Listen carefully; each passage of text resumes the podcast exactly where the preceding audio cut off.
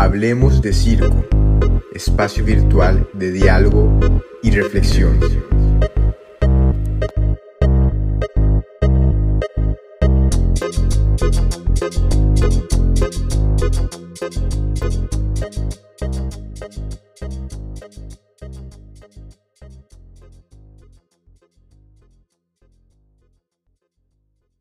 Capítulo 24 de Hablemos de Circo, pero casi terminando la primera temporada. Eh, no me más ya vamos a pasar a la segunda, dependiendo de nuestro estado de ánimo también y nuestras capacidades. Hablo como de todo, pero solamente soy yo el que está haciendo el podcast, pero a nivel general también estamos haciendo encuentros mensuales y podemos juntarnos con amigos y amigas que quieran participar y amigues que quieran participar también en las reuniones. Pero ahora eh, quiero invitar a, bueno, tenemos como nuestro gran invitado a Raúl Vargas, que es artista colombiano, quien ahora está en, Suiza, me estaba diciendo, ¿no es cierto? Estabas comentando. Sí. Y bueno, voy a pedir que Raúl te puedas presentar para la gente que... Yo creo que todos, todos te conocen. Eso tú eres más famoso de todos. Que... puedas presentarte así brevemente, pero para que recordemos quién eres también. Sí, bueno, eh, muy buenas tardes para los que están eh, escuchando el podcast en la tarde. Muy buenos días para los que están escuchando en el día y buenas noches para los que están escuchando en la noche. Eh, sí, mi nombre es Raúl Vargas. mucha gente me conoce como Nené. sí, ¿qué puedo decir? sí, me inicio, soy, digámoslo, eh, artista, artista de circo, si se puede decir así. Y vivo, en ese momento vivo en Berlín. Ahorita estoy en Suiza trabajando. Eh, la pregunta es que me presenté quién soy yo, como algo así. Sí, o sea, ah. es una libertad nomás de lo que tú puedes hablar. Hay gente que habla, das a conocer su biografía desde pequeño y otros que solamente se presentan como incógnitos. Sí, bueno, tengo 38 años. Eh, bueno, sí, es más o menos, eh, no, sé, no tengo mucho que decir de, de, presentarme, pero más o menos es eso de trabajo, ya, eh, trabajo bueno, me formé como acróbata eh, o me deformé como acróbata. Hoy veo que me deformé porque estoy muy torcido. Eh, también como malabarista. Pero al mismo tiempo que hice circo, empecé a hacer circo. Eh, también estudié, me trabajaba en una compañía que hacíamos performance. Y trabajaba, y paralelamente pues estudié estudié, no, o sea, me formaba como bailarín, pues porque yo vine de la capoeira. Entonces, digamos que esos dilemas de hoy, del teatro, el circo, la danza, pues nunca estuvieron como presentes en mi, eh, como en mi carrera artística, si se puede llamar carrera. Entonces nunca lo vi tan fragmentado. También en esa época no había internet, no había mucha información, entonces la ignorancia era un punto a favor. Y bueno, más o menos este es como, podría ser como una especie de presentación así rápida. Sí. Y bueno, a nivel general, eh, Raúl ha participado con Hablemos de Circo en varias charlas también y es nuestro invitado ilustre para hablar sobre, sobre filosofía, circo y, y, y demás y, y, otras cosas también. Pero dentro de esto nunca hemos tenido la oportunidad de grabar el podcast, así que hace meses que te había invitado para grabar y esta es la oportunidad. Pero la idea principal es que podamos hablar tanto de tu trabajo, de tu creación, para después pasar ya al final a estas reflexiones de circo que también nos interesan, como el, momento hippie que, que, yo le digo, pero que es también súper importante hablar. Y antes de eso, eh, yo sé que tú has desarrolló varios trabajos también performativos, eh, trabajos de investigación en torno al circo. Eh, una de las cosas que me llamó la atención cuando se habló en, alguna de las charlas, que tenía una propuesta de circo en el cual tú estabas tendido en el suelo y no hacías nada, no, no, no hacías circo. Entonces son cosas que de verdad en un momento como ahora del más media, de la inmediatez, que todo se quiere rápido, no, no nos detenemos a pensar. Y yo creo que ahora es importante eso, detenernos a pensar. Y mejor que todo, detenernos a pensar en, tu trabajo, es que tú nos puedas hacer también un recorrido de reflexión de por qué haces circo, eso es lo primero, a qué te ha llevado el circo también y, y también tu propuesta, o sea, en qué estás ahora trabajando actualmente y, todo eso. Así que partimos desde ahí. Bueno, en eh, paréntesis, muchas gracias por la invitación. Me siento como honorado. ¡Wow! ¡Qué miedo! al podcast. Eh, mm, digamos que una cosa que cuando voy a hablar un poquito del inicio de mi trabajo, eh, yo empecé haciendo capoeira, no, patines. Hacíamos acrobacia en patines con mi hermano Coco, que él es performer y, hace zapatos. Eh, y siempre hicimos como exhibiciones y luego dejamos, eh, mi mamá no nos quiso comprar más patines porque nos habíamos roto muchas partes del cuerpo y empezamos a hacer capoeira y, de hecho mi, mi acrobacia eh, viene de la capoeira, digamos, esa acrobacia, porque al final el circo lo que hace es tomar cosas y meterlas en un espacio, más que un desarrollo de adentro hacia afuera. Hoy pues quieren imponer esas realidades, pero creo que el circo es una cosa más que introduce, que, que, que realmente saca desde adentro. Y eso es, eh, digamos, paradoxal hoy, en términos de educación, el significado de la educación de, y de la creatividad, la creación en general. Entonces, eh, después conocimos a, yo conocí a Felipe García, que él murió hace dos años. Felipe García era un dramaturgo, un director y un filósofo colombiano del Muro de Espuma y él hacía performance en esa época. Entonces eh, creamos un performance con él que era basado sobre el movimiento, sobre el movimiento, y él usó mucho la, acrobacia, nuestra capacidad histriónica, le decía él. Entonces digamos que así fue mi inicio, mucho de, mm, desde una cosa teatral más performativa, desde la acción. Eh, yo me acuerdo que yo hacía un personaje, yo tenía 18 años, un personaje que era un cura que luego se transformaba en prostituta, eh, mientras que hacía un cuadro, caminaba en cuadro durante una hora y nos, teníamos, éramos nueve, como nueve personas actuando ahí. Entonces creo que esa obra fue pues como una gran influencia, pero al mismo tiempo yo estudiaba Bellas Artes.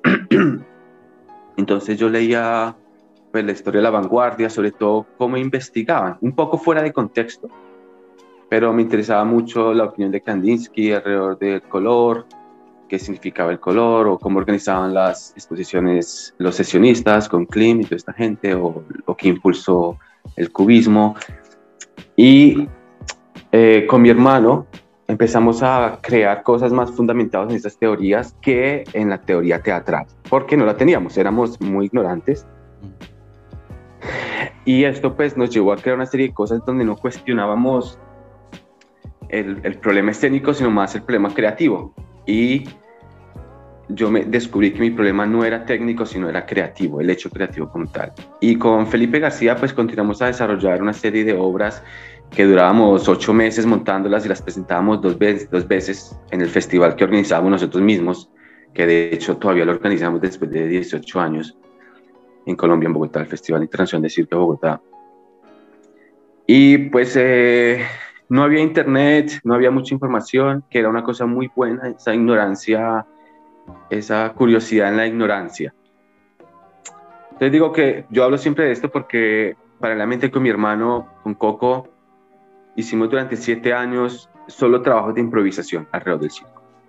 Entonces nunca logramos crear un espectáculo y éramos muy criticados por eso, porque decían, ah, pero no van a ir a los festivales, tienen que hacer un video, tienen que hacer su página web pero eso era en el 2003, 2004, para nosotros no era como relevante, siempre creábamos una cosa nueva para cada, pues para cada trabajo que nos llamaban y teníamos la posibilidad de crear, para los trabajos no eran como eventos corporativos, sino nos llamaban a hacer nuestras obras. Y eso fue un conflicto para nosotros en el sentido de que nos creíamos eh, incompetentes, incapaces de construir un espectáculo que, podría, que pudiera ser vendido y eh, presentado en los festivales de Europa porque teníamos esa calidad, no sé qué. Pero siempre nos negamos, hubo una negación no muy eh, racional, pero muy intuitiva. Y hoy me doy cuenta, o hace ya unos años me di cuenta que, que era una forma de trabajar. Y era una forma de trabajar que lógicamente no tiene mercado, pero una forma de trabajar que da mucho espacio de descubrir muchas cosas eh, y sobre todo amplía, tener una grande libertad. Entonces, en ese sentido, siempre descubrí el circo más desde lo plástico y desde lo performativo que del teatro. De hecho, digo que las grandes tragedias del circo con, llamado contemporáneo es que lo adoptó el teatro. Es como el circo como una especie de huérfano, sin padre y sin madre, que lo único que, pues, que el teatro se apiadó y dijo, bueno, vamos a adoptar a este man. O el teatro en su ausencia ya de profundidad y falta de ya de, se dijo, bueno, tomemos al circo que tiene cualquier, hay una cosita que nos puede ayudar a replantear la estética. Entonces, digamos, para mí ese inicio fue fundamental en Colombia, esa no pensar en las dinámicas de producción, no pensar en la estética vista de como muy como se debería hacer, sino también desde la ignorancia, desde ese error, desde lo que es, lo que lo constituye a uno, lo que lo hace a uno el hecho de vivir en una sociedad como la que uno vive, donde entrar a la universidad es complicado porque, bueno, es muy poquito, son muy pocos cupos, eh, a veces el acceso a información era difícil, eh, también uno era joven, uno quería aprender trucos, explotarse a sí mismo, pero siempre había una curiosidad por lo, por lo creativo. Y, eso ha existido siempre, más allá de si era circo o no es circo, sino la acción, la acción, sí. Y hoy, eso como... como genial, genial. Y dentro de eso, hoy, ¿cómo eh, podrías aplicar todo, todo eso? Porque has tenido un aprendizaje también, claro, o sea, cuando antes no había internet, uno quizás se podría decir que era más ignorante o más inocente, pero había una riqueza mm, mucho más ideal dentro de todo, hasta que te das cuenta que cuando con la invención de Internet la gente dice ya está todo hecho en algún momento, pero no quiere decir que esté todo hecho, sino que son diferentes contextos. Y tú ahora que estás mm. fuera de, de Colombia y, trabajando en Europa, ¿cómo, ¿cómo, has podido desarrollar todo eso también? Aquí. Sí, claro, anteriormente, digamos, cuando no había internet, uno lo influenciaba uno mucho los libros o la realidad real, como dirían, mm. como cuando se habla de la realidad real, lo que está ahí, eh, muy en términos fenomenológicos, lo que está ahí presente, ¿no? Y pues en Colombia uno lo tenía muy, tenía muy presente el hecho de la guerra, eh, la criminalidad, pero también las cosas positivas, eh, bueno, uno trataba de ser positivo, ¿no? Entonces, claro, eso influenciaba mucho desde pues, lo que uno quería decir, hasta la música, hasta todo. y luego, pues, Felipe García, pues, también nos invitaba, este director, a muchos a la reflexión, a hacer mesas redondas y discutir qué era... De hecho, ya en el 2003 se hablaba de dramaturgia, que de hecho en Europa ese término es nuevo, dramaturgia en circo. Nosotros hablábamos de dramaturgia y teníamos esas discusiones sobre la dramaturgia en el circo, pero eh, ¿cómo se puede, cuál es la acción? La dramaturgia, como propiamente dicha, desde el sentido etimológico, entonces, claro, esa acción nos llevaba al lenguaje, a como pensar el lenguaje performativo del circo, que de hecho de ahí partían las obras que hacíamos con Felipe, cuál es ese, cómo, cómo, se, cómo si, se, se indaga en ese lenguaje performativo, y teníamos mucha influencia del circo tradicional, en el sentido de cómo ellos organizaban sus espectáculos, cómo era la vida en circo tradicional y eso influencia. para mí ha, hecho, ha creado, porque en el 2004 compramos una carpa de circo y había un señor, yo no me acuerdo su nombre, él murió hace como 10 años y él siempre era como, nos contaba que construía, entonces esto claro, cómo se organizaba la escaleta en el circo, pero cuál era la acción, cuáles eran las tensiones que se construían, cómo el programador o el productor o el empresario construía esa estructura, yo le decía, dinámica del espectáculo o la estructura de la dramaturgia para que luego el público al final se levantara o le estuvieran las manos. Y claro, eso, todo eso fue como una materia de estudio del cual pues eh, desafortunadamente nunca escribimos nada. Tenemos ese problema que no sistematizamos, pero al mismo tiempo está bien. Mm. Entonces, eh, lógicamente que todas esas reflexiones luego vinieron, uh, yo me fui a vivir a Venezuela, viví en Canadá, eh, que fue pues como una sorpresa. Me fui a vivir en Venezuela, en Venezuela hubo como con la revolución bolivariana, hubo como un proceso que luego pues se agotó. Y luego llegué a estudiar un máster, hice una maestría en teatro físico en Suiza. Y en esa maestría eh, fue donde descubrí eh, como el trabajo de 12 años, de que ese significado de pensar eh, la creación más desde la acción o más desde ese entorno de real, porque empezaron a enseñarme, no sé, dramaturgia aristotélica y yo estaba en contra de, ese tipo de, de, de ideas, de, lógicas, ¿no? Entonces eso me llevó a renunciar también un poco a, para esa creación que realicé en ese máster, eh, me dije, no quiero crear, no quiero hacer teatro, no quiero hacer circo, no quiero hacer danza, solo quiero crear. Y me metí pues durante un año a, a como investigar y siempre dentro de mi proceso estuvo quién soy yo en el escenario sin trucos. Y eso ha sido un proceso. Luego llegué al, al realizar esta obra en el 2010, 2012, logré no hacer circo, digamos, propiamente dicho, la técnica. Y luego, que ¿qué significa mi cuerpo sin movimiento? Sin, sin, esa, sin explotar el movimiento, que es en lo que estoy hoy. Y todo ese tipo de, digamos, de, de experiencias o ideas surgen a través del circo, porque el circo no le debe nada a nadie.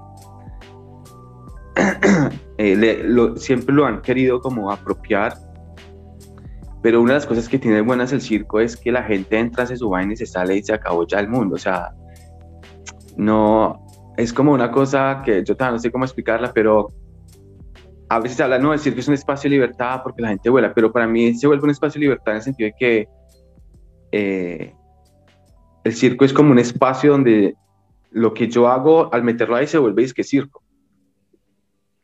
Pero ese espacio para mí también es metafísico, para mí también es, es, pues es real. Entonces, en ese sentido, no, no, mi práctica no está necesariamente eh, relacionada con la práctica del teatro en el mundo propiamente dicho, real de lo real. ¿Sí me a entender? Sí, sí, sí, sí, sí. Es decir, el paradigma no está siempre encima mío. Porque al final es un problema de paradigmas. Mm. Entonces, hoy estoy eh, creando una obra así donde estoy como acostado. Todavía tengo que, que es como un cuerpo colapsado. Y me pregunto si, y es la pregunta mía, yo tengo un cuerpo de cirquero, en el sentido de que estoy roto, propio a través de la práctica, de que tengo serie de problemas propios, o sea, por la práctica. Eh, y me pregunto si si un cuerpo de circo marginal no puede hacer circo más, o sea, si un cuerpo de circo que es marginal en el sentido de que no puede hacer más acrobacia porque tiene problemas que le costó su propia práctica, ese cuerpo ya no puede existir más en el marco del circo. O si le toca solamente ser un profesor. Mm. Y yo me, yo me declaro en contra de eso. Y es, lo, es en lo que estoy ahorita. No sé si me hago entender. Sí, es que me hace pensar, eh, sobre todo las personas que están con lesiones y todo en el cuerpo, como es un, cuerpo diverso, que muchas veces cuando hablo con Emiliano Ron, que también con una lesión que no puede hacer cuerda, eh, termina desarrollando una pedagogía, pero también al mismo tiempo una investigación dentro de esto y finalmente el circo muchas veces se muestra la cara bonita, o sea, yo lo menciono así. Sobre todo, una de las preguntas que te iba a hacer es cómo, cómo explicarle esto a una persona que se está iniciando en el circo y que su única influencia actualmente, una influencia millennial, eh, eh, lamentablemente lo que se ve en Instagram, en Facebook o en mi generación cuando veía YouTube y, me maravillaba con las cosas que veía, obviamente porque estaban lejos de mí, porque no tenía el acceso primordial, o algunas personas contaban que veían un VHS de, de Arcaos, imagínate, o como la primera vez que tenían, o Cirque du Soleil, para ser más, más comercial. Pero al mismo tiempo, cuando ves la realidad de que toda esa gente ya no están, algunos de ellos, o están lesionados, o están de profesores, o están haciendo talleres, coaching, algunos están haciendo coaching. Eh, ese circo va cambiando y, no se no sé si se respeta, se respeta o no ese maestro, como que queda... Voy a hacer un ejemplo más concreto. Los que entran a trabajar al Cirque du Soleil, que entran una cierta cantidad de años, tres, cuatro años, y después terminan contrato y, adiós. Es decir, que te vaya bien, y ese artista después termina trabajando en otro circo más pequeño o en crucero o, recuerda esos años dorados en los que trabajó en el, en el Soleil que es un currículum, después se convierte en un currículum. Pero dejan de ser lo que son, como que mutan, como que, como que vienen de la guerra, como que terminan con un, con una, no sé si un trauma, pero una visión, una mirada muy distinta a, esa mirada del circo que es para siempre. Es decir, hay un circo quizás, eh, que por lo menos lo que tú me dices, que, transmuta y puede estar habitado desde siempre, diferente de cada edad, obviamente, pero está ahí. A otro que es un circo comercial, este circo que es de contrato, un circo mainstream, que un circo que, que, finalmente es como la parte capitalista del circo, ya que nos vamos a meter dentro de eso, de ese mundo, acerca del viejo barbón de Marx a esto, pero ¿Cómo lo ves tú también? Porque como estás eh, eh, un colombiano en Suiza haciendo investigación y residencia y, llegar con esta mirada, sobre todo cuando el circo en Europa está pasando por esto, igual de, crear un producto, de crear una pieza, de crear una intermittencia, tengo cierta cantidad de horas que debo cumplir y debo trabajar, y debo trabajar, y debo trabajar. y todo eso mm. también nos lleva a que, claro, el circo nació así, como un trabajo, pero cuando se mezcla con el arte, con la estética, el, creador en este caso, al igual que el filósofo, necesita tiempo. Ese tiempo eh, es un vacío en el tiempo-espacio para tener dinero. Y muchas mm. veces crear en circo depende de eso. Y algunos países mm. subvencionan, sobre todo los que están mm. más al norte, Alemania, Bélgica, Suiza o Suecia. Pero la realidad latinoamericana es otra. Entonces, por eso te digo, ¿cómo llega un muchacho con todo esto, me entiendes? Con toda esta información y dice, uff, ¿qué pasa aquí? Em, bueno, primero digamos, ese cuerpo que, que, yo digo que digamos que no, que no hace más el doble salto mortal y este tipo de cosas. Digamos, a mí lo personal no me interesa como eh, eh, hacer una, una, como voy a hacer la obra sobre ese cuerpo que ya no puede existir más en el mm. circo. ¿No? Como es bien romántico para mí. Mm. No, para mí, en términos libertarios, es más ese cuerpo que ya no puede, todavía puede existir en todos los contextos posibles habidos y por haber. Y es un problema creativo, ¿sí? Eh, entonces, si yo me niego a decir, yo ya no hago más circo porque ya no puedo hacer las acrobacias, eh, pues es como, por un lado me, no me importa decir que no hago circo, por otro lado me importa, o sea, como que una cosa no define ni determina, ahí sí va oír a la palabra a la Espinosa que dice que el pensamiento no define mi cuerpo ni mi cuerpo define mi pensamiento. Y esto lo dijo este man a finales del medioevo europeo.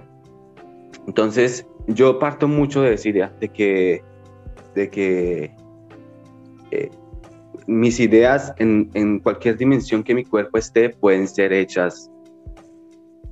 Que otra cosa es que la gente o el sistema o, los, o el sistema de producción y compra, consumo del mercado del arte lo defina como circo o no como circo, eso ya es otra cosa. Mm.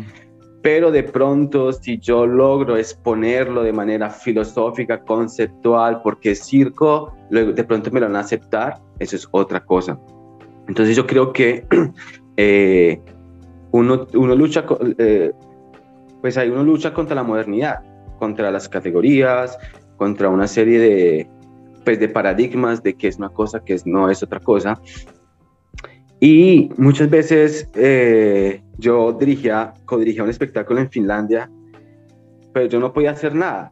Y, y, la única forma de que las artistas de circo lo respeten a uno como director es que sepan que uno también hace trucos. O si no lo ven como un teatrero que quiere dirigir circo, y entonces para eso están los videos, entonces a uno le toca mostrar videos. es la documentación de que un día fui sitquero, entonces, ah, es una vaina rara, es como si Dios todavía existiera. ya, claro, ver, para qué. Exactamente, entonces es, es esos, eh, ese tipo de, pues, de paradigmas se, se, refuerzan con, pues con la media, con el internet, con Instagram, con Facebook, con ese tipo de cosas. Porque uno que yo no voy a poner un video yo ahí acostado, ahí lo va a ver, ¿no? Tiene que la gente ir porque es un problema más de energía, es un problema más, es, es otra cosa.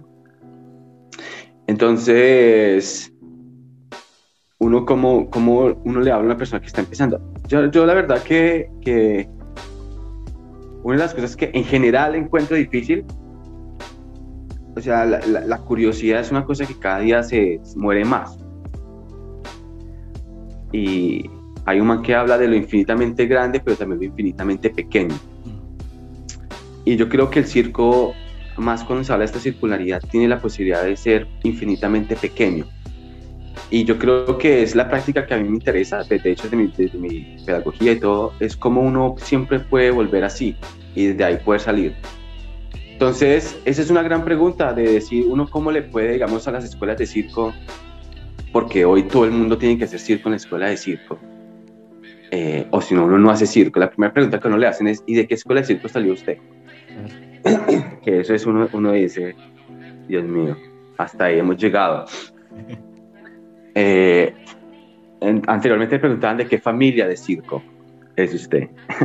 Ahora le pregunto de qué, escuela. Eh,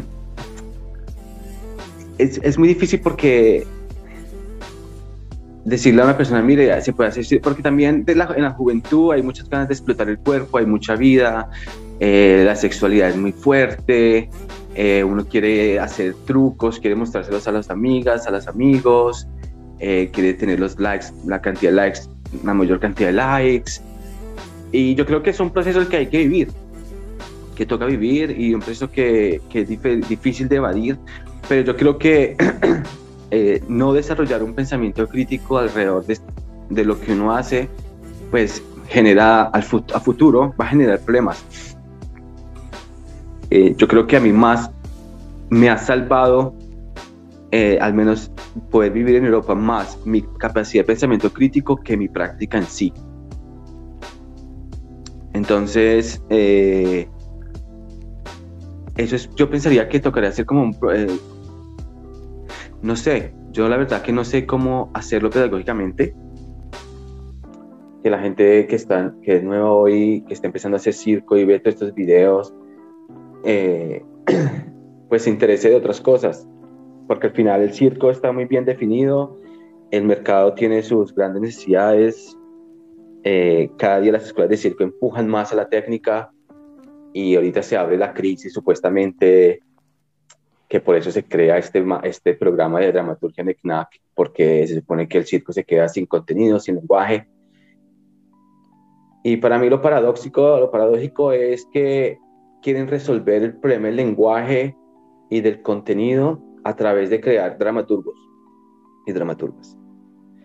Eso es como que el circo necesita volver, a volver atrás, a hacer de nuevo el camino que hizo el teatro o la vanguardia en las artes plásticas para poder existir. Es decir, es difícil existir hoy. Es una, es una cosa que, que significaría, ¿no? Entonces, no necesitamos dramaturgos que conceptualicen las ideas del cuerpo. Eh, y digo, wow, eso es casi como volver a Descartes, a, a, Descartes. digo, wow. Y se mete por ese lado del teatro, ¿no? Es como, y digo, en lugar de pensar el pensum, drama, el pensum pedagógico de las escuelas, de qué está pasando más al interior de la escuela, claro, las escuelas de circo son como el, el kinder, el jardín de la vida a nivel artístico. Son considerados así. Ustedes ven aquí aprenden esos trucos, luego aprenden una cosa, se vuelven máquinas y luego ven qué produce esa máquina. Es en máquina en términos muy marxistas. Entonces, pues a mí la verdad no, no sé cómo... Sí, yo siempre invito a la gente a leer, a ver cosas, pero otra cosa es muy poca gente que empieza hoy conoce compañías, digamos, de del circo francés que, están que se habla tanto de la época, ¿no? Al caos o el circo barroco, lo que hacía eh, Fiamenar antes, eh, que eran cosas muy interesantes, me parecen a mí, cosas muy interesantes, ese que que, que tiene el jardín, ese tipo de cosas. eh, poca gente conoce esas obras, poca gente, porque lo que uno ve hoy en internet es solo trucos, solo, solo, solo trucos, solo nuevas posibilidades. Y pues es un fenómeno. Mm. Y como fenómeno, estamos aquí para analizarlo a, la antigua, como la fenomenología que muchas veces uno ve que esto eh, es un bueno, uno lo ve de repente como un problema, otros como una, una época que está pasando esto. Otros lo, declaran como la muerte del circo, al igual como se declaró hace tiempo atrás la muerte del teatro y, muchas cosas de esas también. Pero una cosa es cierto que hay un mercado que como tú lo mencionas tiene sus necesidades y que dentro de esas necesidades no busca que se haga un pensamiento crítico de, la puesta en escena. O incluso exponerlo, como dices tú, de manera filosófica. Eh, y, proponer lo que ya el circo no es esta, modernidad del siglo pasado o de hace ya más, más tiempo, sino que va en otra área que no necesariamente tiene que estar en búsqueda del teatro, ni de la danza, ni del propio circo como tal, sino cuál es eh, el lenguaje que puede limitar o puede buscar una expansión, como esta frase de teatro expandido o circo expandido que se dice por ahí en ciertas cosas, o dramaturgia de circo expandido, que a mí también me hace reflexionar cosas que digo, no, esto no, no, va por acá.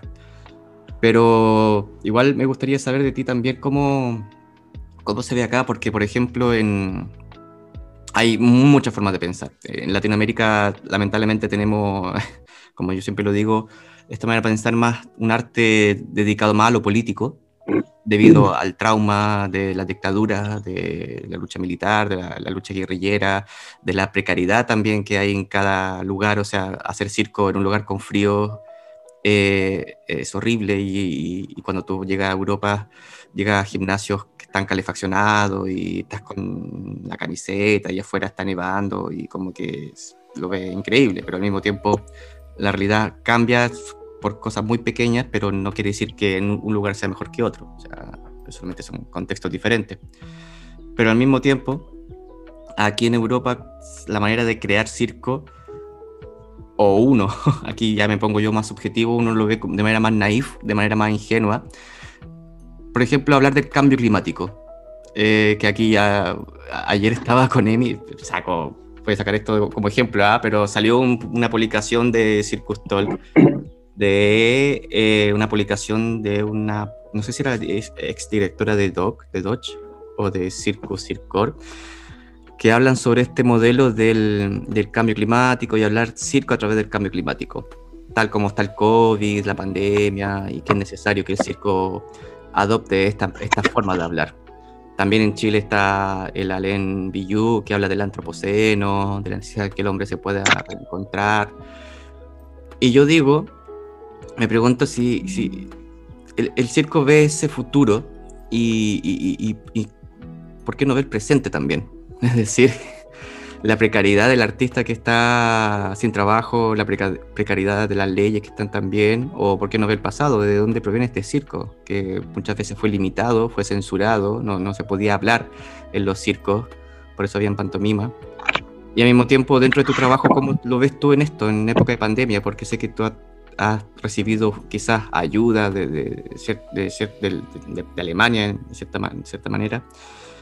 Eh, que aquí en España las ayudas son muy precarias también, o sea, hay gente que está, bueno, y en Chile hay gente que está haciendo delivery, está haciendo, repartiendo comida por Globo, por Uber Eats, por... Entonces, son los artistas, los creadores, nuestros grandes creadores, nuestros grandes artistas, nuestros grandes filósofos que están siendo víctimas de, esto, del sistema. Mismo sistema que no queremos cambiar. Oye, perdón si me voy por estas reflexiones, ¿ah? pero para mí es como un tema sensible de, la hora, del aquí y la hora.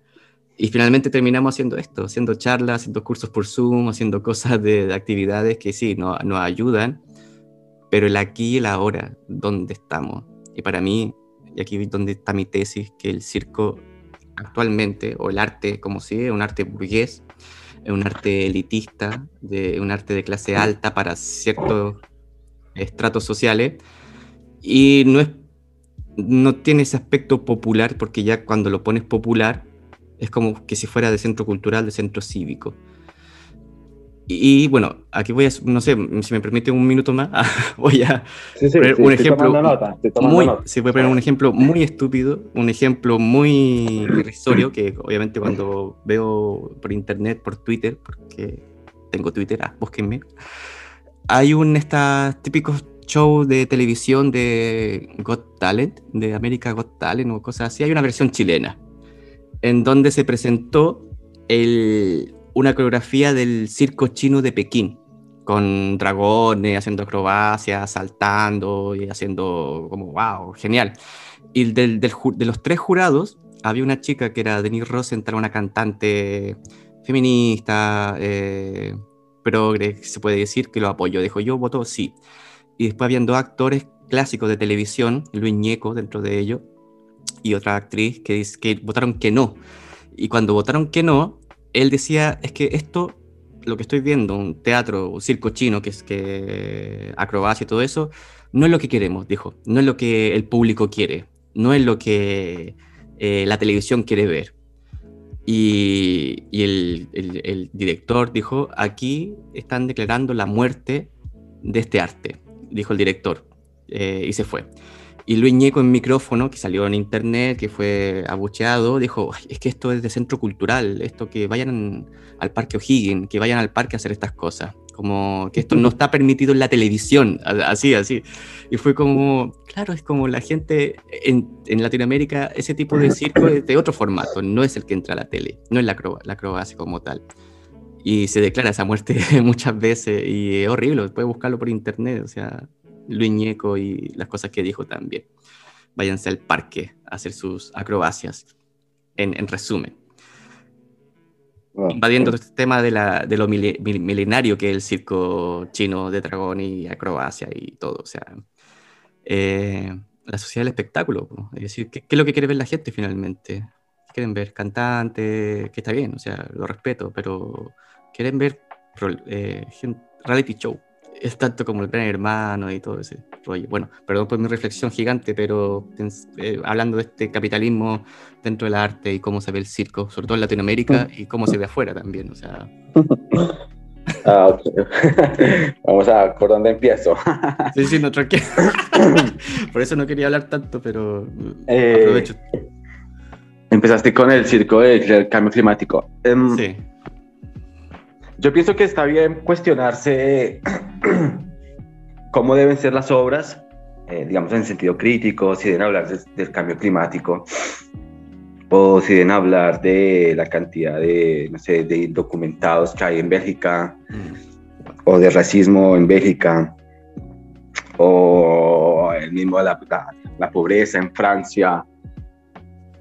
Yo pienso que esas cosas se tienen que tendrían que, pues podrían, sería bueno que existieran. Pero a mí también me interesa mucho los mecanismos internos de producción, porque creo que también ahí surgen, eh, hablamos del cambio climático, y entonces hacer una obra sobre el cambio climático significa que yo hago acrobacia mientras me envuelvo en un plástico y soy un pez. Entonces digo, es muy fácil, es, es supremamente fácil, es supremamente... Es como, yo no renuncio a nada.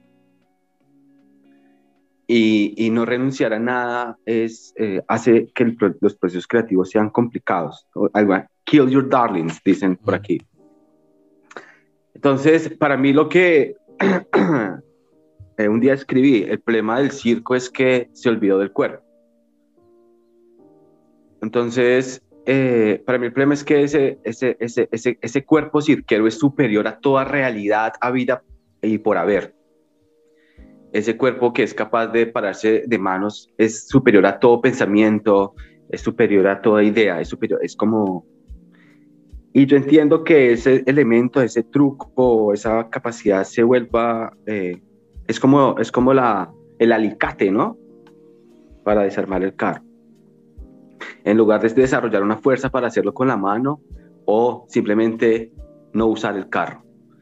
Entonces, para mí la, el cómo uno observa, la, el cómo uno, a ver cómo lo explico. Una cosa es el contenido de la obra. Bueno, yo quiero hablar de cambio climático, digamos que, bueno, no sé, no, tengo mucha idea sobre eso. Y mi obra se trata sobre, entonces veo cómo puedo explicar, entonces hago acrobacia envuelta en un plástico o voy y hago acrobacia en un bosque. Y eso es cambio, eso es hacer el cambio climático porque la gente, y me parece chévere, me parece pues que, esa, que la gente tenga esas ideas, además que tenga esa libertad y ese privilegio de ir sin miedo a un parque, me parece chévere, que hayan menos pobres siempre, a mí me parece eso que es bueno. Luego en términos más creativos, más profundos, eso que estamos sirviéndole al sistema a través de nuestras ideas, porque simplemente no hacemos una obra de nuestras tragedias y ya, ¿por qué ponerse a trabajar con el cambio climático? ¿De verdad a uno le preocupa? ¿Y qué significa esa preocupación? ¿Hasta dónde va en términos reales? ¿No? Eh, ¿qué, ¿qué, me genera a mí? ¿Es, ¿O es una historia que me están contando? Entonces, tú dijiste que el circo en Europa es más naif, que en Latinoamérica, digamos, es más eh, político. En Colombia sucede, como, sucede una cosa rara. Y es que, digamos, el circo es político, pero con una estética de aquí. Mm. Y ahí para mí hay una, ahí hay una exotización del problema. Porque eso quiere decir que el problema es, eh, hago un problema horrible en un problema, en una cuestión bonita. Entonces es poético, pero entonces la, la, la tragedia es poética y eso significa que yo descubro el lado poético de la tragedia. Yo personalmente no, no me meto ahí, no, no. O simplemente se va a la cosa muy estética, pero que se crea una cuestión política, habla propiamente dicho, como por ejemplo ha hecho el teatro colombiano, que era, nace como una cosa realmente política, brechtiana, eh, crítica, dura, casi eh, panfletuda. El circo no, no se mete ahí. Y yo diría que primero porque no hay mercado para eso. Segundo, porque a la gente no le interesa realmente, aun si la gente es crítica en su vida cotidiana, el circo, eh, esa cotidianidad, no influye la práctica. Y ahí donde tú vas, y la pregunta que tú haces es, ¿dónde está el presente?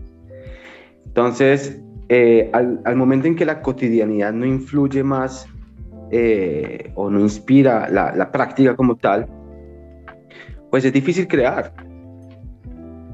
Es difícil descubrir lo que, lo, que está ahí al lado de nosotros, lo, más cercano. Entonces uno siempre tiene la tendencia de estar en el futuro o estar en el pasado. Eso es ser muy contemporáneo. Eh, entonces yo pienso el futuro, cómo, cómo voy a hacer mejor el futuro y cómo voy a pegarla en el futuro y este truco va a ser potente en el futuro. Pero eso que sucede ahorita mismo, eso pierde, ese presente pierde, pierde mucho valor.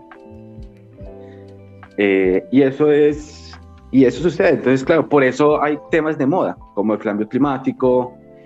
Eh, ¿Qué otro tema está de moda? Eh, por ejemplo, eh, los inmigrantes en Estados Unidos que lo usan aquí, es con una compañía ahí en Bélgica, pero nadie, por ejemplo, habla no digo nadie, alguna gente, o temas más feministas se hablan mucho también, pero los problemas que, que, están ahí al lado de la sociedad, el feminismo es un problema que está al lado de la sociedad, claro está, el machismo, todo este tipo de cosas, pero digamos, la migración en Bélgica, los, la cantidad de gente que hay sin papeles, nadie, a nadie le importa esto, como realmente, nadie, como, pero es que eso no vende.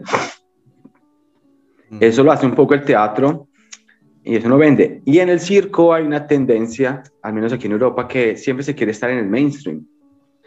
Es decir, hay unos mecanismos de creación. Entonces, uno va a la escuela de circo, en el caso de Francia se vuelve intermitente. Luego, uno tiene que ir a las residencias, la Granerie o a Ghent o a las residencias que son, ¿qué tal que Pau, Tunkin, Tunkin, ¿no? Entonces ahí en esa residencia me van a ver los programadores y si hago un buen show me van a programar en Circa o en este o en este o en este. Es como la estructura está muy clara. Si uno no entra en esa estructura, pues va a estar en otros festivales, ¿no? Pero digamos que eh, luego al, final mis créditos, yo pongo esta obra fue apoyada por Residencia del Pol Nacional de Takatuki, el edificio de Takatacampún, la vaina con vaina y Chuki Chuki. Y eso es lo que da como el, el, el, peso a la realidad. real, ¿no? Eso es, yo, mm. yo personalmente nunca he estado en esas dinámicas eh, con mi trabajo. Siempre he encontrado las formas de evadirlo como una consecuencia de mi propia existencia, lógicamente, más que como quiero hacerme el rebelde. Pero mi existencia no hay otra cosa más real que mi existencia. Entonces digo, bueno, pues es. Entonces, lógico que si hay un sistema y que toca pagar el arriendo y comer y, y todo ese tipo de cosas. Pero a mí me gusta, pues, en lo personal, como al menos tener conciencia de que ser consciente de que soy consciente que eso existe. De hasta qué punto, eh, yo hablaba también, de hecho, hablando aquí de Emiliano, de que uno podría ser fácilmente hablar de Marx a través del circo, o del circo a través de Marx, propio en, en sistema productivo, ¿no? lo que es la máquina de producción de capital. Entonces, para la gente, para la gente está bien, y, y, y, y, ahí hay un paradigma que hasta ahí nos llevó la, eh, la modernidad, está bien, estamos acomodados, vivimos pensando en el futuro o pensando en el pasado y no se vive y no se piensa lo que sucede en el cotidiano o el cotidiano se vuelve una cosa aburrida. ¿Sí? Entonces, digamos, eh, se hace una obra cada año.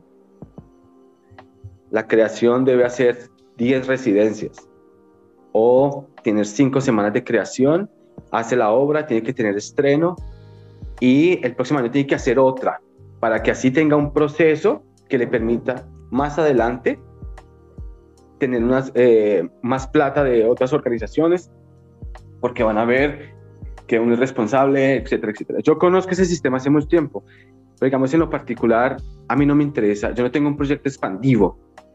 Mm que yo quiero tener 10 actores que yo dirija. A mí no me, no. Prefiero colaboraciones de tres días. Dirán que eso es muy eh, efímero, pero sí, es efímero y no se documenta, simplemente se vive con la comunidad que está ahí. Eh, porque hoy el arte es todo, este es un chévere, un libro que me recomendaron Emiliano, como Volverse Público, de Boris Groys. Él habla de esto, el arte está es documentado, todo documentado. Pero bueno, esa es otra historia. Entonces, eh, la gente, la gente decide y la gente está tratando de entrar en esas dinámicas de producción, eh, que yo a veces digo del igual. Pero salir de esas dinámicas eh, es difícil, implica encontrar otras alternativas, que yo creo que al menos en Europa y yo diría en Colombia existen, en Colombia mucho menos, lógicamente, porque el mercado es mucho más reducido, pero pues eso también implica un pensamiento crítico. Para alguna gente eso está bien, para otras no. Como, como está claro que también yo diría que el, el, digamos, este circo más experimental, que se puede decir, también tiene su mercado. ¿Sí? Y... Oh. Entonces, aquí mezclando varios temas, es difícil eh, evitar ese, ese mercado hoy en el apogeo del capitalismo. Porque el siglo XXI demostró que, está demostrando que pues, la gente ya no hay perspectiva. O sea, la perspectiva es el proyecto. Sí, entonces, eh, tengo un proyecto, lo voy a hacer. Ah, pero tengo que tomarme más tiempo. Tengo otro. No existe el ya, vamos, pum. Que es una cosa que yo practico yo cada tres años hago un proyecto y en esos tres años hago eventos así, tipo dos días de creación y pum, muestro, sin documentar, como una práctica, ¿no? Como también una práctica que le permite a uno vivir más en paz con las sensaciones. No sé si me refería a algo mezclé todo. Sí, sí, no, sí, yo estaba anotando aquí varias cosas también, varios puntos. Sobre todo cuando hablamos de, de, de, este momento, de lo, de lo, cotidiano, o que si eso se vende o no se vende, o que, que no inspira la práctica como tal, y los temas de moda también, como hay mucho tema de moda, uno de esos, obviamente, eh, se llama, eh, una palabra muy americana que se estuve discutiendo esta semana, que era el pink washing, de este lavado feminista para que entre al mercado capitalista como tiendas como Zara, H&M, hacen publicidad mm. declarándose feministas y, mm. y, progre para entrar a un mercado. Y está el mm. greenwashing también, de que la empresa también es ecológica, que es orgánica, que, es casi vegana también dentro de esto, que años atrás esto no, no existía y así como tal, o sea, vida sana, deporte sano, como que la empresa finalmente... Y ese tiene un nombre en español que lo declara un filósofo que aquí, aquí el, el, doctor Emiliano Ron se va a reír, Ernesto Castro, que él dice el capitalismo a la violeta. Y no a la violeta solamente por el tema feminismo, sino a la violeta por un término de, de, ingenuidad de un documento del siglo de la Edad Media en, en España que no, no, voy a profundizar en eso, sino solamente lo voy a mencionar, que finalmente ocurre, ocurre completamente de que este lavado de conceptos, el circo está atrapado en eso a nivel de mercado y, no se reflexiona como tal de decir, hombre, estamos atrapados en esto.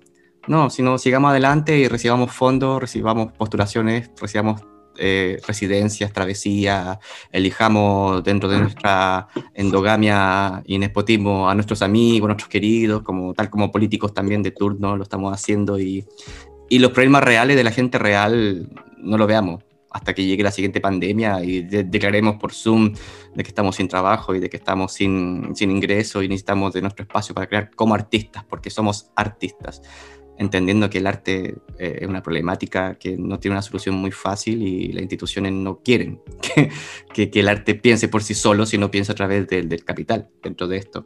Y aquí voy con esto de...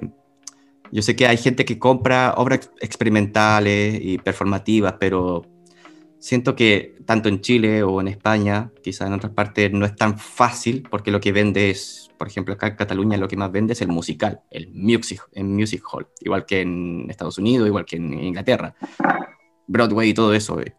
Y Ernesto Castro analizaba la cultura y decía que el Estado debería hacerse cargo de la cultura menor, o sea, el teatro experimental, la poesía performática, porque son entidades que no reciben ingresos eh, tan fácil como Hollywood. Es decir, el Estado no debería alimentar Hollywood, para empezar.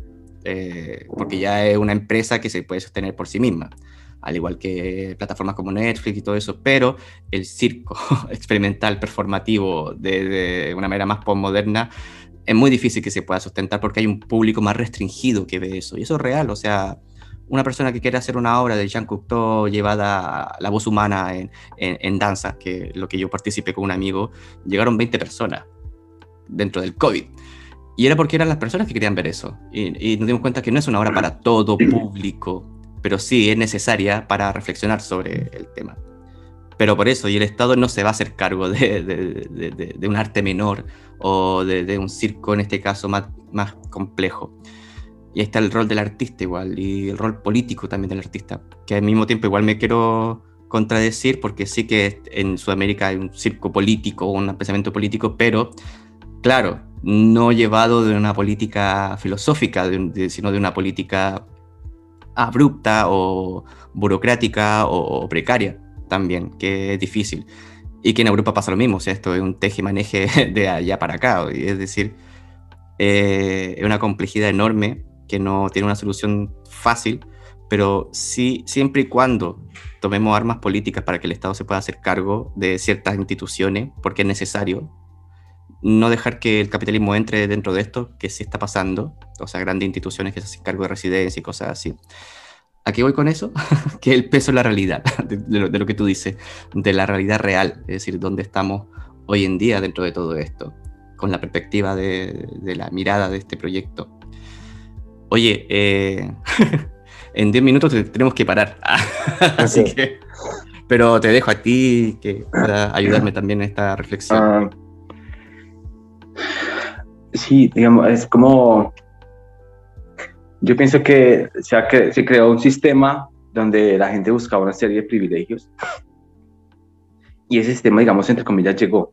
Entonces hay intermitentes, la gente aplica a residencias, crean sus obras. Eso es como, se llegó ahí, es como, era como el sueño y se llegó ahí. Y ya lo que sucede es que se trabaja en ese sistema y yo siempre pregunto, eh, ¿cuál sería el ¿Hay un próximo paso? ¿Se puede hablar de mm. transmodernidad? ¿Se puede hablar de superación de la modernidad, se puede hablar de ese tipo de cosas, pero también este, ese sistema intro propio en el corazón de las personas.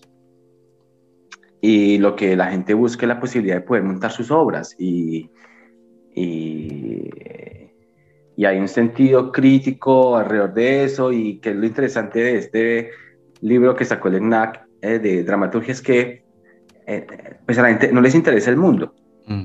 les interesa a ellos y a ellas. Y digamos que eso es legítimo, eso es legítimo, eso no, uno no puede, pues, como pelear uno contra esa realidad.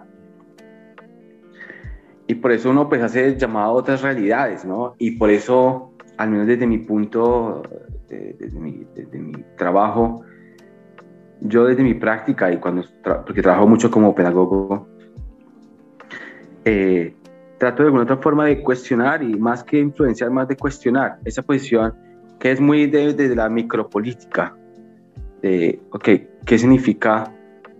¿Cuál es mi relación? No solo, porque el problema es este, el problema es que eh, yo voy a hacer una obra, entonces escribo el dossier, y la obra se trata del cambio climático, ejemplo, y hay una crítica sobre el cambio climático, pero no hay una crítica sobre la la práctica como artista y tampoco hay una crítica sobre lo que la práctica como artista, eh, del lugar donde la práctica como artista se hace. Es decir, el, el, circo no se mira como objeto, sino siempre es visto como un sujeto. Y para mí es necesario ver la práctica, en el caso del circo, el teatro también, la danza, en este caso estamos hablando de circo, cómo yo miro ese circo desde afuera. Yo como individuo, no necesito, para mí uno de los grandes problemas del circo es que lo volvieron arte. Porque es que arte, ¿qué significa ser arte? O ser artista, eso es como casi un cliché. Bueno, eh, que entonces el artista es bueno porque el artista es profundo, eso se acabó, se acabó yo creo que hace 50 años. Entonces, eso, digamos, eso de ser artista, eso no define nada de que si es bueno o si es malo. Entonces, por eso digo, ¿cómo se desarrollan esos individuos o sujetos o individuas, sujetas? Desde como uno observa la práctica de afuera, no toca llamar al dramaturgo para que le explique a uno, ah, estoy existiendo en realidad, sino también cómo ese individuo artista es también autor de su propia realidad, pero no solo, al menos lo veo yo así de mi práctica, no de la realidad solamente propio dicha de la práctica escénica, o cirquera, o circense, o círquica, como se quiera llamar, sino práctica en el mundo real. Y para mí ahí no hay un link yo voy y, le sirvo al coreógrafo y me explota y estoy feliz. Pero no hay un punto crítico, no hay una posición crítica dentro, de la dentro del mecanismo interno de producción, dentro de la mecánica interna de producción de la obra como objeto. Y yo personalmente pienso que es necesario, eh, al menos también a, menos a nivel creativo, una forma de, de hecho, poder luchar más y vivir más en el sistema. Porque si yo me dedicara solamente a ser el intérprete o creador que va y quiere vender su obra, pues yo jamás hubiera podido estar aquí en, este, en Europa, porque el, sistema es duro. Entonces, eh, a, veces me siento como un pirata. Eh, entonces, uno cómo encuentra esos mecanismos, pero también es parte de mi formación. Cuando me formé con Felipe García, con mi hermano Coco, con Andrea Ruiz, eh, la realidad del país, eh, qué significa tener un pasaporte colombiano en Europa, visas, ese tipo de cosas. Eso genera, todo, eso, todo ese tipo de problemas influye en la práctica artística como tal.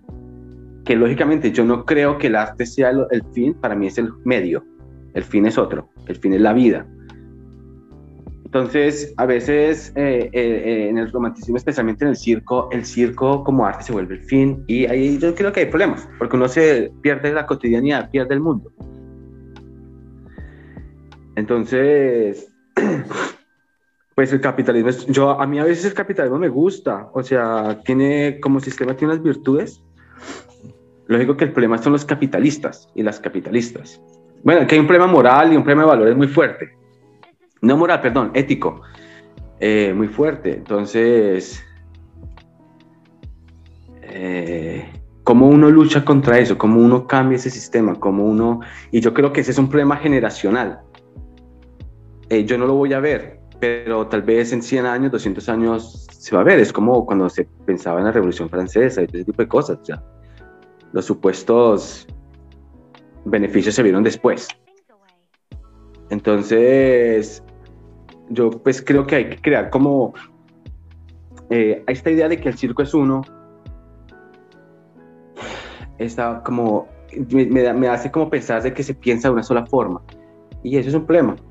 Yo creo que el circo se tiene que diversificar, sin tener miedo a, a nada. Pero lógicamente que el circo también tiene un peso que es la familia, como espectáculo familiar. Y ese circo va a ser, el circo va a ser la alternativa que usará el capitalismo para, o sea, es lo que va a sostener, de las pocas artes que va a ser productiva para el capitalismo en el futuro.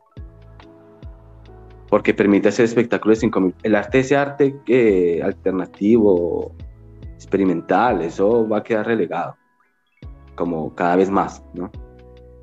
Pero uno tiene que encontrar, yo apuesto a ese tipo de cosas y, y siempre busco alternativas, eh, cómo se juega con el sistema, con lo que el sistema quiere escuchar, no quiere escuchar, porque es, para mí es como un juego, un juego en el que no lo metieron y uno está ahí, como dicen en la juega, pendiente.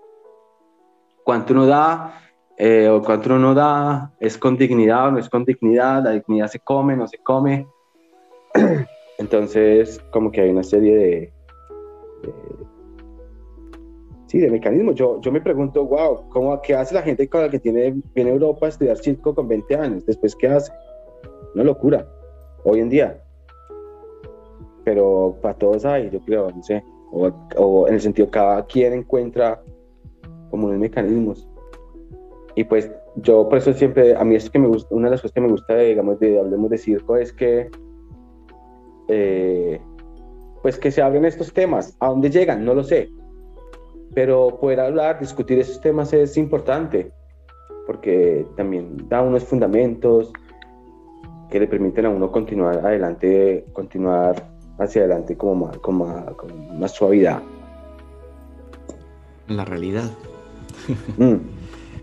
Oye, hablando de real, tengo la lavadora sonando la centrífuga y la escucho. Bueno, ojalá que no se escuche en el micrófono, pero. no, yo la escucho. Así que amigos. Eso es, eso es loco, ahí está el circo. Sí, sí, sí, sí, suena algo. Es que la, otra vez me decían, oye, es que sonaba algo en el podcast y era porque alguien estaba agarrando un lápiz y moviéndolo. Y ah. claro, no estamos en un estudio de grabación súper, súper de radio. Estoy en mi habitación con la lavadora sonando al lado porque hay que lavar. Tema de la realidad.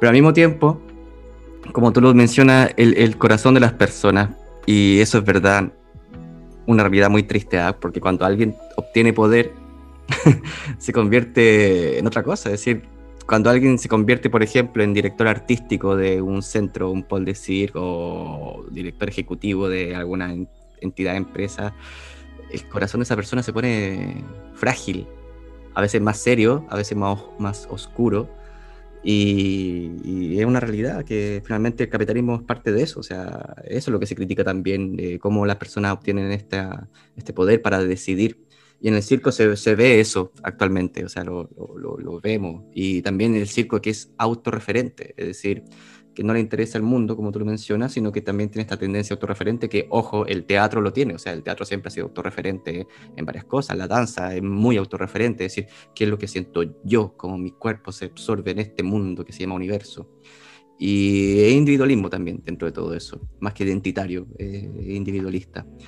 Que es curioso e interesante, sí, sí, sí. Pero el circo, ah, por lo menos la historia de, lo contemporáneo del circo, y lo dice Ariane Martínez, que es la profesora de Francia, de una de las que va hace el curso de dramaturgia de Kenak, habla de esta autorreferencia que, que se ha caracterizado, es decir, cómo el artista ve el mundo y no cómo eh, eh, la realidad se sumerge dentro de la mirada del artista. Mm. Algo que el teatro ha querido cambiar que cuando se mencionó al principio que el teatro, o sea, que el circo agarró herramientas del teatro, el teatro actualmente no quiere ser teatro, el teatro quiere ser cuerpo en movimiento, agarrando la danza, el teatro, eh, la filosofía, las reflexiones postmodernas, pero al mismo tiempo hay un teatro de texto, hay una dramaturgia clásica que se, que se impera, pero como que el circo no quiere volver a, a ese circo de tradicional emblemático, obviamente, porque es posible, o sea, hacer un hipodrama, un, un circo con caballos, que con toda la tecnología que hay, el maltrato animal es complejo, pero sí se ha hecho. Pero ahora ya para ir cerrando, porque obviamente esto podemos estar tres horas, hemos estado cuatro horas conversando antes, pero ahora tenemos que hacer el resumen. Quiero dejarte a ti ya las palabras finales, porque hablamos de pensamiento en circo, y esto es importante también, o sea, palabras finales que me pueda, dentro de todo esto, Raúl Vargas, entregarnos a la eh, audiencia. No, es muy interesante esto de que el circo es autorreferencial. Para mí, cuando veo el circo autorreferencial, para mí es como un simulacro. Porque, porque sacar esa autorreferencialidad no es un problema, no es una cosa que se hace así porque yo soy actor. Eso es, y ahí voy como a un hecho, como eso es una práctica y no es un fashion, no es una moda. Mm, yo hoy creo que no hay nada más contemporáneo que el circo tradicional. O sea, esos números que uno ve que ellos sienten que viven los trucos mm. sin otra cosa. Sino ellos están viviendo esa alegría de ser aplaudidos. Eso para mí es autorreferencial. Pero que uno lo ve que es real. Entonces, el circo pues tiene esa tendencia de ser un simulacro inofensivo e inocuo que a través de símbolos, que eso se habla mucho esa semiótica, quiere mostrar que se está triste, que se está feliz, que hay un drama, pero eso no sucede jamás, no llega jamás, no llega. Porque, primero porque al circo no interesa realmente lo interpretativo, o sea, se, si se ensayan 10 horas, 10 horas se ensayan trucos y luego se cree que se puede montar la obra, ponerse el vestuario y ya hacerse el dramático es, está así, así como ya, es suficiente. Entonces, a mí me interesa la autorreferencialidad como un hecho político, que realmente salga. Yo creo que eso influye la realidad, eso influye la realidad. Pero la autorreferencialidad como somos amigos y nos empujamos y, ahora estamos tristes porque peleamos y ahora nos ponemos felices y abrazamos y lo importante la empatía, eh, sin que yo vea que una persona de verdad le sucede algo, pero a ver, lánzate un truco en la báscula, digo, sea, yo, yo hay cosas que no sacrifico por el lenguaje. Y yo nunca sacrifico mis, eh, en mi trabajo, que esa es como una de mis más grandes reflexiones, yo nunca sacrifico lo que yo siento por el lenguaje. Porque lo que siento tiene que transformarse en lenguaje. Entonces, por eso, pues, muchas obras dicen, no es circo porque no tiene truco. Digo, bueno, pues, ¿qué, qué, quiere que haga? Bueno, no me la compre, no me la compre, la vendo al festival de teatro, entonces, o al de danza. ¿Sabe cómo? no, su hora no puede estar en ese festival de circo porque no tiene suficiente circo. le mando mis videos. Entonces luego lo ven a uno haciendo sus cinco clavitas y tal. Y dicen, ah, no, pero sí, usted hace circo. Entonces, eh, pues ahí como la gente pues, como... Entonces, sí, ese es un, tema. Y nada, como última reflexión, pues no sé, reflexión, la reflexión, le, eh, no, creo que ya dije mis últimas palabras. Muy bien. Todo está consumado. Ahora... hay, que hay que divertirse. hay que divertirse. sí, en este es necesario pasar de la reflexión a la práctica del ritual dionisiaco del vino, ¿no? ¿No? Ah, sí. Sí, eh, eh, una cosa que, bueno, reflexioné hace poco es que la repetición en el circo es rutina, no es ritual. Mira. Y, y, eso es una cosa que es muy interesante. y la repetición es un lenguaje, es una cosa del circo muy fuerte y es una cosa que es, es parte del lenguaje performativo. como que para mí el circo y esto es como una, una hipótesis o una tesis mía, es como la base del performance en términos de lenguaje. el miedo, todo ese tipo de cosas, el riesgo, todo ese tipo de cosas. Pero pues, todo es que reflexionar y pensar, decía mi, mi, mi Felipe García, mi profe, decía, mire, mijito, es que fumar marihuana es fácil, el problema es hacer circo. Claro, claro, Y luego decía, yo le decía, no, Felipe, hacer circo es fácil, es solo practicar. Mire, usted se para de manos y ya. Mm. Repite y sale, salió el truco. El problema es inventarse algo. Esa vaina es complicada, güey, madre. Difícil, bueno. No inventa. Los aymaras, espera, última reflexión. Ellos eh, tienen una palabra que no me acuerdo. Juanshun, no me acuerdo cómo se llama. Eh, crear, que es crear, es ver nacer. Mm. Uno no ve nacer cada tres años, cada año después de cinco semanas de trabajo. Sino que sea realmente un hecho que se de, de ver nacer. Entonces, en medio al apogeo del capitalismo. Quemarlo todo para ver nacer. Bueno, bueno, ya pasamos a... Eh, Raúl, te quiero dar las gracias por esta, esta hora y un poquito más de conversación, de reflexión. Bueno, hablemos de circo, va de eso, de poder reflexionar. Hay gente que no le gusta escuchar un podcast de una hora, pero hay gente que sí le gusta, pero la idea es que es fomentar al sector también a, detenerse en algún momento de la vida, sacarse esa ansiedad, sacarse ese estrés para poder identificar qué, estoy haciendo como artista o qué estoy haciendo como trabajador también del arte. Y eso es importante, porque sin la reflexión no podemos sacar esto, o sea, sacar estas conclusiones. Y hay gente que está pensando para, para esto, así que uno como Raúl Vargas también, a quien te quiero agradecer por todo. No, gracias a, gracias a ti por la invitación y, y no, chévere, sí, yo eh, pienso que esos espacios de reflexión son, son bien, pues bien simpáticos y necesarios. Eh, antes del COVID nosotros organizábamos, todavía organizamos una convención que es solo un evento académico en Colombia. Mm que esperamos que podamos expandirlo, donde se pueda pues también discutir que sobre ese circo, porque el circo, espera, voy a hacer la última reflexión, el circo cuando, cuando el circo, porque se habla del circo en Estados Unidos y se habla del circo en Europa, pero nunca se habla, el circo tradicional, nunca se habla de ese circo que bajó por Latinoamérica en familias. Mm. Y pienso que ahí hay mucha información. Eh, no solo de trucos, sino propio experiencial, de vida, no por ser romántico, pero porque es que se supone que el circo no tiene padre ni madre, es huérfano, se supone. No, mi, eh, Felipe García decía que el circo no tenía padre y su madre era puta, decía él, prostituta. Decía que es como, porque hacen lo que quieren. Hacen lo que quieren. Entonces, para mí más que no tiene padre ni madre y es más, lo veo así y, y entonces uno que, pero pienso que el circo tiene una grande historia atrás antes de ser circo. Si uno lo ve como un espacio donde introdujeron cosas. Y eso es, uno puede verlo como un tren donde introdujeron cosas, o un barco como que introdujeron cosas, uno lo puede ver de muchas formas. Claro. Entonces, bueno, eh, nada, esperamos que podamos seguir adelante con estas cosas y, y chévere. Sí, nada, más gracias, muchas gracias y saludos a todas y a todos. Sí, gracias a ti Raúl, como siempre, un privilegio. Bueno, y a las personas que nos están escuchando también, que tengan dudas o cosas que quieran decir, pueden escribirnos, hablemos de circo.gmail.com eh, o escribirnos por Instagram o Facebook estaremos atentos a cualquier duda, consulta y, felicitaciones, obviamente.